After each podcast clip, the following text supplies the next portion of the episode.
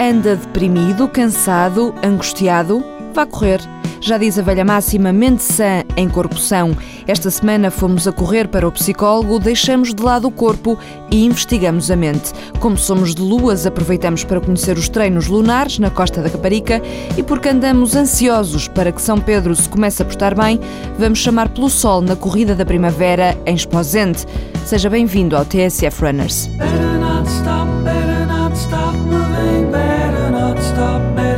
stop moving, better not stop, better not stop moving, better not stop, better Quem corre não corre só com as pernas, corre também com a cabeça. Quem corre trata da saúde do corpo e trata da saúde da mente. Em época de crise, aumentam os problemas emocionais, aumenta a depressão, aumenta a ansiedade. E por isso, o Mésicles Elin foi ao encontro de Margarida Cordo e de Vítor Cotovio. Esta semana deitamos-nos no divã da psicóloga e do psiquiatra. Em alguns locais, agora já em Portugal, no Norte, e em determinada altura tinha conhecimento que eh, em Inglaterra existiam programas de, de, para tratamento de pessoas deprimidas, mesmo em internamento, em que o andar e o correr era preconizado enquanto prescrição terapêutica. E por alguma razão é, não é porque as pessoas querem chatear a cabeça, a cabeça aos outros, não é? É porque, de facto, o correr, pela mobilização que faz, não só a nível osteoarticular e muscular, o que vai provocar, o que vai fazer com que aconteça é não só benefícios de ordem psicológica em relação ao bem-estar que resulta porque a pessoa, eh, no fim de correr, se sentiu bem, é porque este sentir-se bem após correr tem a ver com aquilo que biologicamente acontece quando uma pessoa corre. Quando uma pessoa corre, eh, muitas vezes ouvimos falar das endorfinas e da dopamina. Estamos a falar de substâncias químicas que são libertadas com o exercício físico e, nomeadamente, com o correr. Endorfinas, que é aquela substância que tem a ver com a gestão da dor e do sofrimento, e a dopamina, que tem a ver com o prazer. E estas substâncias que são mobilizadas com a corrida e outras substâncias químicas e outros neurotransmissores vão fazer com que o bem-estar aconteça naquela pessoa que, que corre e uh, vai equilibrar e diminuir, por outro lado também, as substâncias que são as substâncias que resultam do stress nomeadamente o cortisol, que é uma substância química que tem a ver com o stress.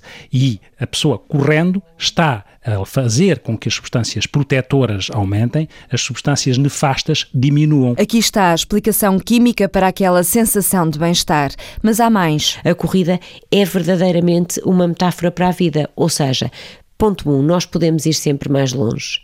Ponto 2, nós podemos intercalar nas várias coisas que fazemos no, ao longo do nosso dia a dia, uh, coisas que são trabalho, coisas que são lazer, coisas que são desporto, coisas que nos fazem passar, enfim, para além de nós mesmos e daquilo que já sabemos que somos capazes.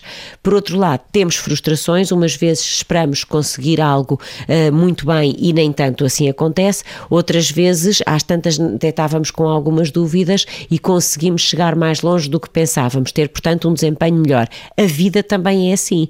E às vezes, quando pegamos nestas pequenas vivências e uh, fazemos delas uh, algo que transpomos para aquelas lições que queremos aprender todos os dias e que queremos que a nossa vida seja feita disso, uh, se calhar estamos a enriquecer a nossa, a, a nossa existência, estamos a perceber que somos mais capazes, que sabemos lidar melhor com a frustração, que sabemos adiar a recompensa, porque aquilo que hoje uma pessoa que começa a correr é capaz, se calhar daqui a cinco anos, de continuar com treino e continuar em empenhada é muito mais capaz do que é agora. Portanto, há aqui uma série de desafios que, se forem verdadeiramente pensados, fazem da corrida um valor acrescentado para a vida de quem, eh, de quem corre eh, e para a vida de quem também convida os amigos e a família para correr, porque isto sim também pode ser um ponto de união e de pertença entre as pessoas que estão envolvidas. A percepção de que é capaz, a superação, o ir mais além, só mais um esforço, só mais um quilómetro, só mais um bocadinho, são dores nas pernas que se transformam em remédios mágicos. O desporto,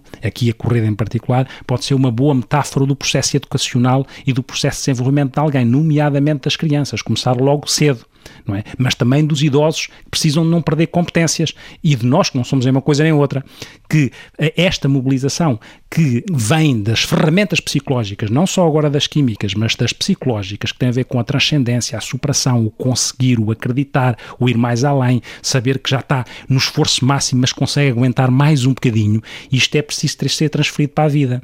E as pessoas que têm esta prática têm essas sensações e elas verbalizam-nos quando nós lhes perguntamos. Por isso, de facto, correr faz bem à saúde, desde que a pessoa tenha saúde para correr.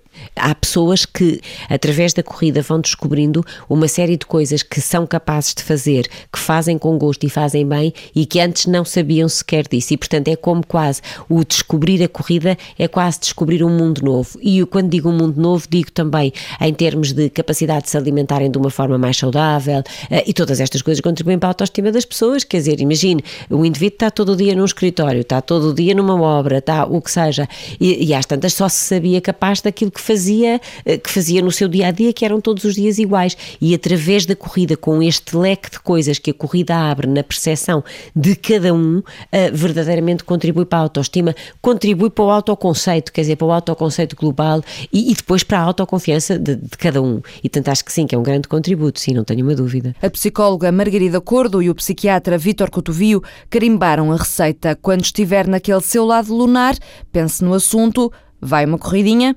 Eles também são de luas, mas literalmente de luas. Não é por acaso que deram ao grupo o nome de Treinos Lunares.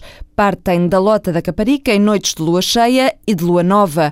O Walter Madureira foi conhecê-los. Os treinos começaram em janeiro de 2011, todas as noites de lua cheia e lua nova, às 8h30. E porque as marés têm maior amplitude, explica o dinamizador Paulo Pires. Achei uma boa ideia levar as pessoas, ou tentar fazer com que as pessoas fossem para a praia à noite, correr um bocadinho, com a Lua como companhia e depois a seguir fazermos um, um convívio com, com petisco. Normalmente são 50 participantes, vindos de várias zonas. Esse grupo de amigos é composto quer por pessoas da zona, ou seja, da Almada, da Costa da Caparica e da Charneca, mas também por pessoas que vêm de Sintra, de Algueirão, da Alverca, portanto temos eh, pessoas aqui de toda esta grande Lisboa que faz questão de aparecer nestes anos lunares. Os treinos estão organizados por tempo e não por distância. Fazemos meia hora em direção à Fonte Telha e depois, ao fim de meia hora, toda a gente regressa isto permite que cada um vá ao seu ritmo, portanto podemos ter pessoas a caminhar e temos os, os profissionais que vão a um ritmo enorme e a única diferença é que vão conseguir ir muito mais longe do que as pessoas que vão a caminhar. Depois da corrida, o grupo organiza uma segunda parte,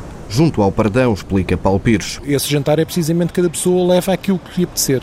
Há pessoas com mais imaginação, há pessoas mais repetitivas, é tudo um pouco, é aparecerem para ver porque é uma agradável surpresa o, aquela parte do convívio final. Tão importante o convívio, que até parece que o relógio para. Às vezes à meia-noite ainda lá estamos e praticamente esquecemos que, o dia, que no dia a seguir é dia de trabalho. Depende um bocadinho também se a noite está mais agradável, se não está mais agradável, do que é que foi o petisco, do que é que aconteceu antes, mas eh, normalmente ficamos até por volta das 11, 11 e meia. Como o gosto pela corrida e pelo convívio é grande, nem mesmo a areia atrapalha. O próximo treino é para a semana, dia 8 de junho. Fica a sugestão, junte-se a eles na Lua Nova.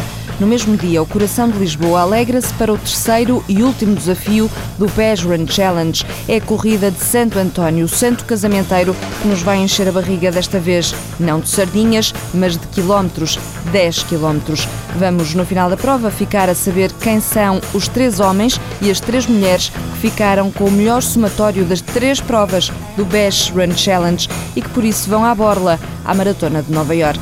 Também para a semana, no dia 9, domingo, a primavera chega a Esposende numa corrida organizada pela Run Porto de Jorge Teixeira. Esposende é uma, é uma pérola do nosso país e conseguimos encontrar lá um percurso absolutamente plano que penso que vão dar no futuro, eh, que é isso que eu quero fazer de Esposende, os, os 10 km mais rápidos de Portugal e um dos 10 km mais rápidos do mundo. Mais uma boa desculpa para correr. Não se esqueça do que já lhe dissemos no arranque do programa.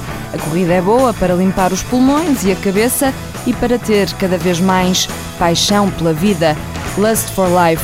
Esta semana foi o Mésicas que escolheu a música Iggy Pop.